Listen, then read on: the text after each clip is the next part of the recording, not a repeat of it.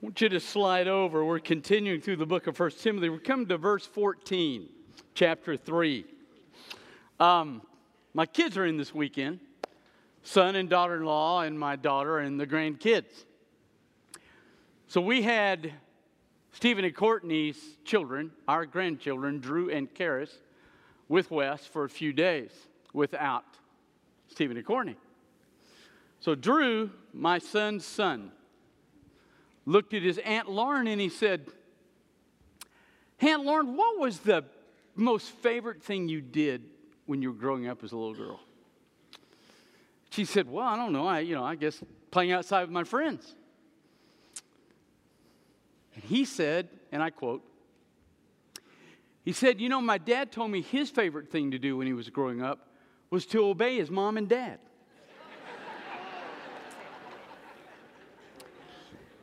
At which point, my daughter had your reaction, and then there was kind of this befuddled look on his face, and he goes, I kind of thought he was kidding.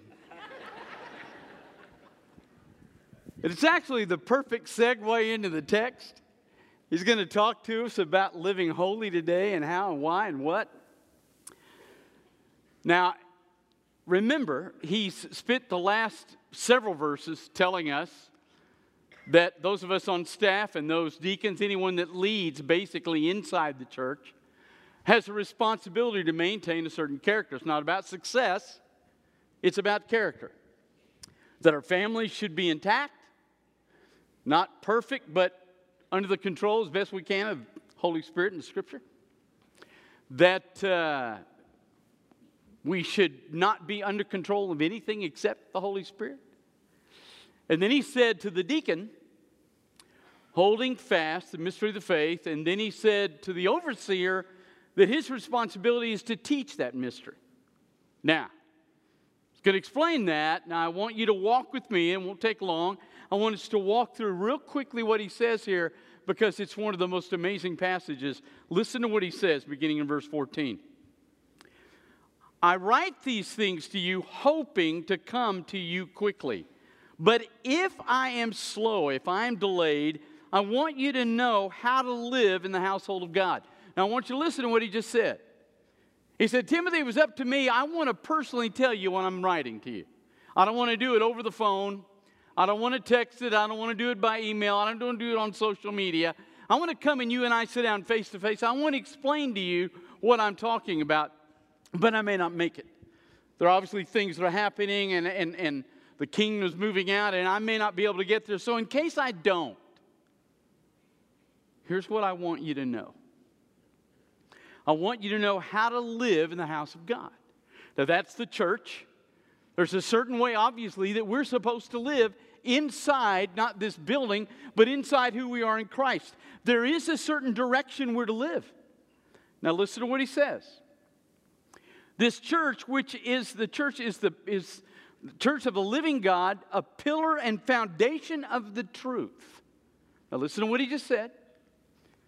He's put two things together. He said, I want us to live a certain way that we're supposed to in God's house as God's children. And it is because it is based on truth. In other words, it is truth that will direct your life. Now, that's a key fundamental point. When I grew up, uh, it was not truth that directed our life. It was God's really mean, and He's watching everything you do. And if you do something wrong, He's going to deal with you and punish you and get you. And He sees everything. And then they would give us. I mean, I grew up pretty much in a, in a very similar concept of the Pharisees. We had all sorts of rules that the Baptist church added that weren't in the Bible to make sure we didn't sin in certain ways. I mean, we never told the people we went to training Sunday night, and they'd say, What did you do this afternoon? They wanted us to say, read our Bible study and pray. We knew we played football and poker.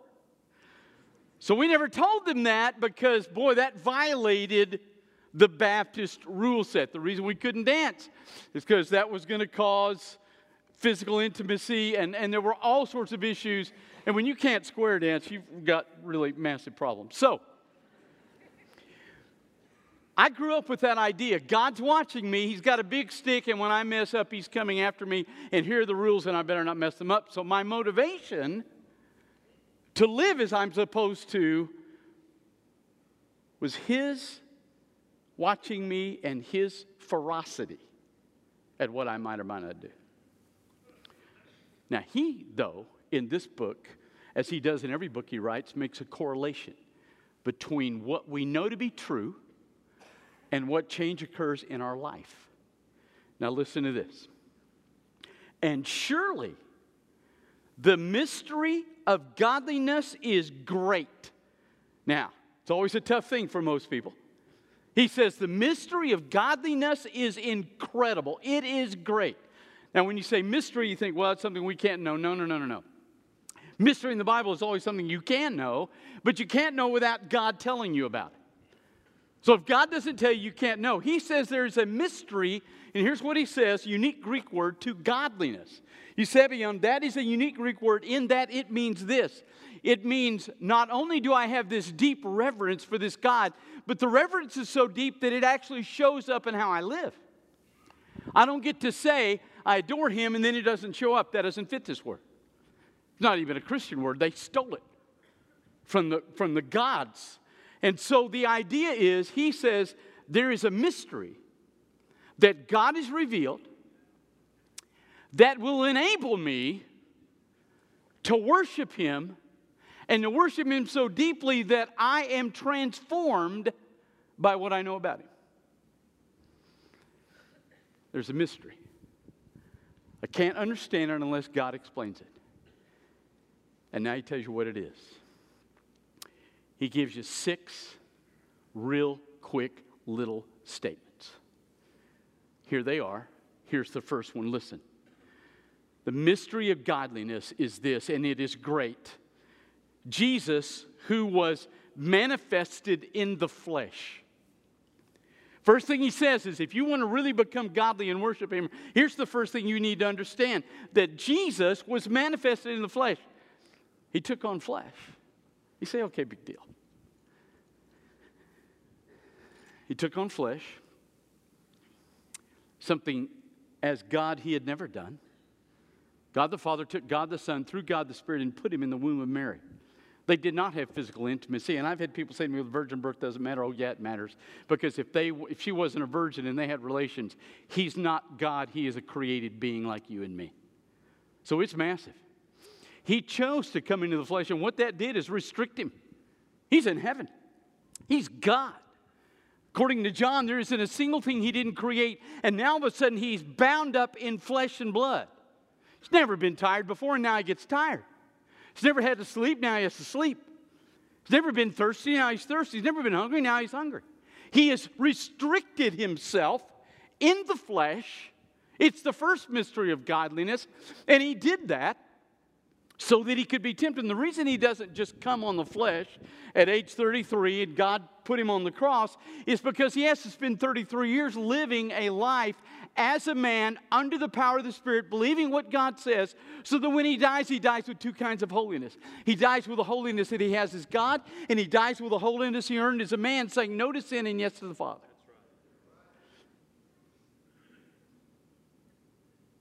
And he took that 33 years full well knowing that when he fulfilled righteousness, he would die on a cross. You can't kill God, but he took on flesh so we could. So the first thing he says is that you understand that Jesus Christ was manifested in the flesh, not some small thing, but an enormous thing, and it was the choice of Jesus. He said, No man takes me, I go where I choose to go. First thing you understand from the beginning of his birth out of the womb of Mary, it was an absolute sacrifice on his part. Number two, he was justified in the Spirit. And what does that mean? It means that when he died, the question obviously for us, how do you know he really died for our sins? How, how do you get that? Well, he was justified by Pentecost. When Pentecost comes and these guys stand up and the Holy Spirit doesn't come on them like he did in the Old Testament, He comes in them. The Greek word that's used for the Holy Spirit indwelling us is actually the Greek word that means to come in somewhere and never leave.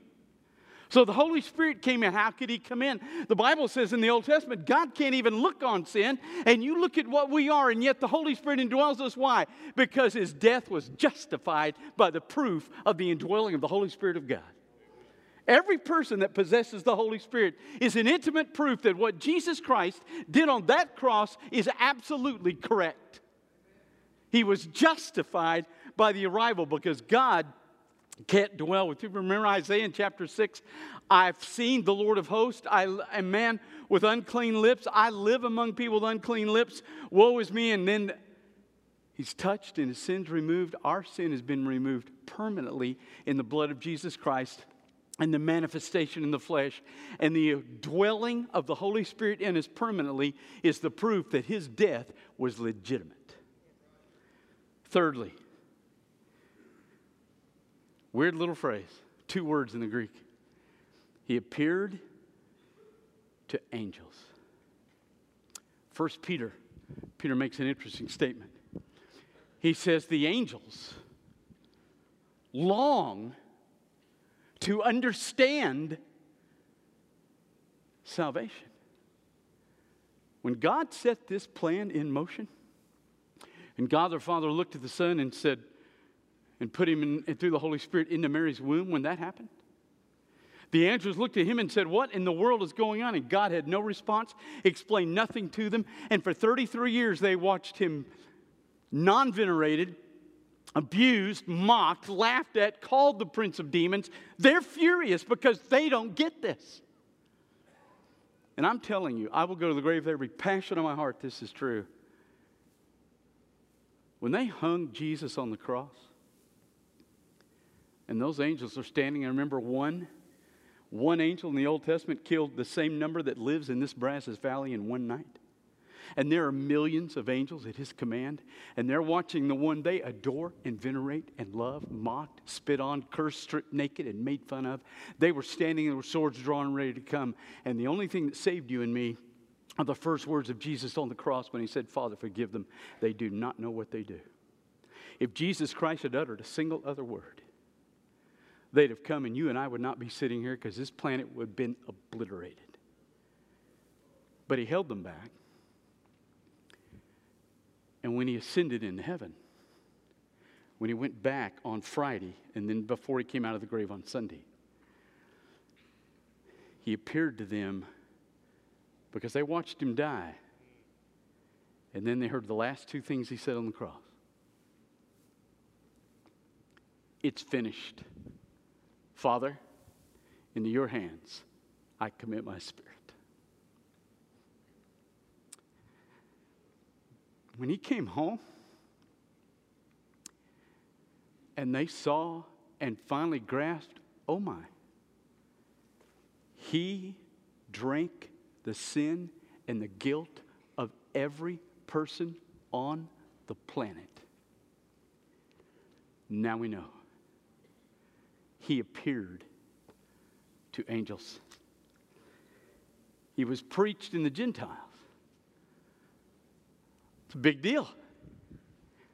Why is that a big deal? Because when they got Jesus, how many disciples hang out? He's got 12 disciples, right? How many are there?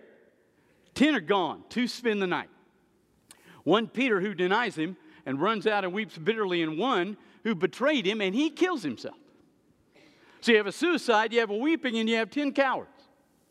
You got 12 men, none of whom are there really when he dies, none of whom are there at the resurrection. And yet, somehow, all of a sudden, you've got the man who's so scared of a little girl, a little 12 year old girl, he's so frightened of her that on that night he cursed the name of Jesus.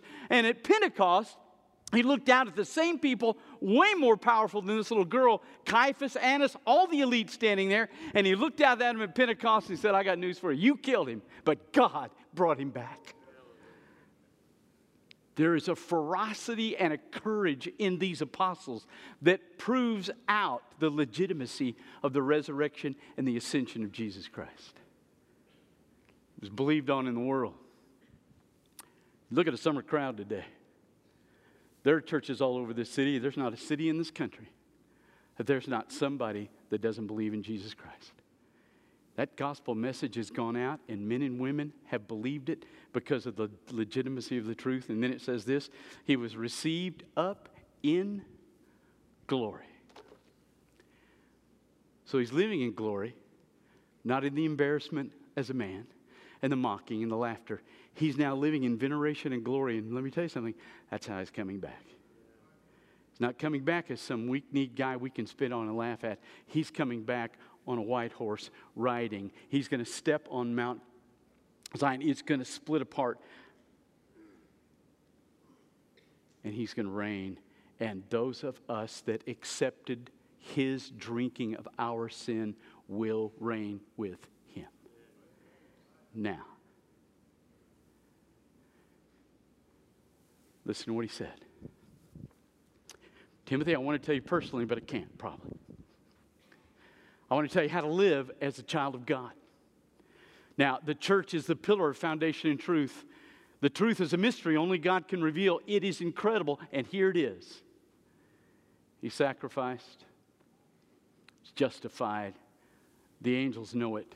We've preached it. Men have believed it. He lives in glory. Those are the truths that you focus on in your life that will create a godliness in you that will make you love Him and live out what He wants you to live. It's not some God up there that's got a big stick and is going to whack you in the head when you do something He doesn't like. And it's not a bunch of goofy Baptist rules. It is a simple thing. It's not even rules. It's a simple thing. I know what He did for me, and because of that, I love Him and I want to do what He wants me to do. That's it. I don't know how many times over the years, and I'm embarrassed that I've answered this wrong on numerous occasions, but I've always had somebody that says to me, Look, I like to come to Christ, but I, I got to ask you a question. Am I going to have to give this up if I come to Jesus? And my response has always been, Look, no, you don't have to give that up. If, if God wants you to give it up, that's okay, but you just come to Jesus. That is flat out wrong. When people say that to me now, I look at them and say, Look, I love you, but you're not ready. Because if the Holy Spirit's convicting you about the sacrifice of Jesus Christ and what he did, that he was manifested in the flesh, justified, appeared to angels, he was preached on, believed, and he's in glory. If you really understand all that, you don't want anything in your life that put him on the cross and everything that allowed him to pay the penalty for your sin, you want in your life. And if that's not your heart, you're not under the conviction of the Holy Spirit and you're not ready to be saved.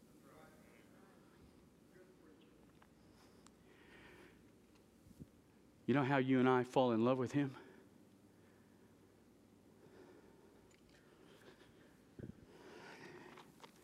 And why we do what He says? I love this verse. I want you to listen to what the scripture says. I have this against you. It's Revelation 2. Stay where you are in 1 Timothy. I have this against you that you've left your first love, which would be what we're talking about. Listen to the cure. Two things, right? Listen. Therefore, one, remember from where you've fallen, and two, repent and do the first works. It doesn't tell you to get a bunch of rules in your life. He says, look, if you don't love me now, and you lost your love for me, and that's what happens. We see so many people get saved. We hear the gospel so many times. We do all this stuff. We lose our ability to understand how valuable this is in our life. We lose our concern for it. We lose our value. He says, You remember from where you've fallen. I remember. And you go back and you remember everything that's in 1 Timothy 3. And you do the first works, you go back and fall in love with him because of what he did for you. What does the Bible say? We love him because he first loved us. How do we know he loved us? Because of what we just read the mystery of godliness. What are the two ordinances we do? What are they? It's not a trick question. Baptism and Lord's Supper. Our worship guy got it. There you go. That's why I like him. He actually reads his Bible.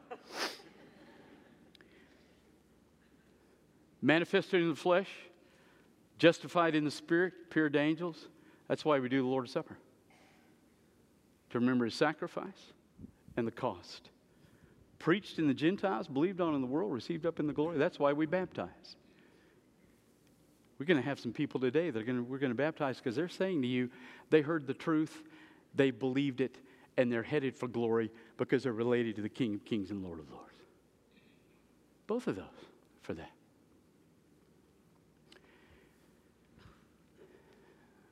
That's why I said, Tim, I want to come see you personally. I don't want to text this to you. I want to sit down with you and talk to you about the mystery of godliness. There was in, uh, I can't remember, it was 06 or 08, five men in a Humvee in uh, Iraq. Somebody chunked a grenade through the hatch, landed on the floor. It was a 19 year old kid.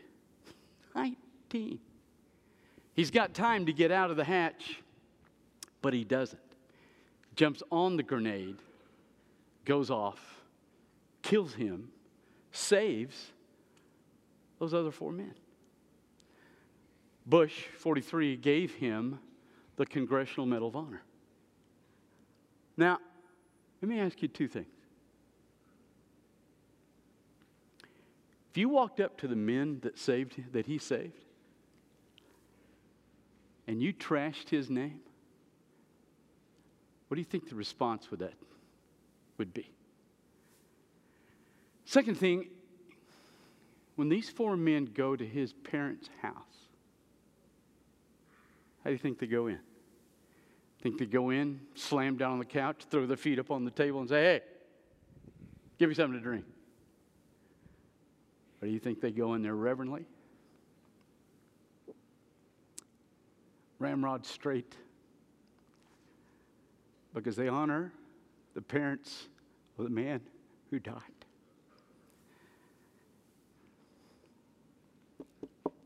If we can emotionally honor a 19 year old who gave his life for four men physically, we can honor a Savior who died for all of us in every way possible.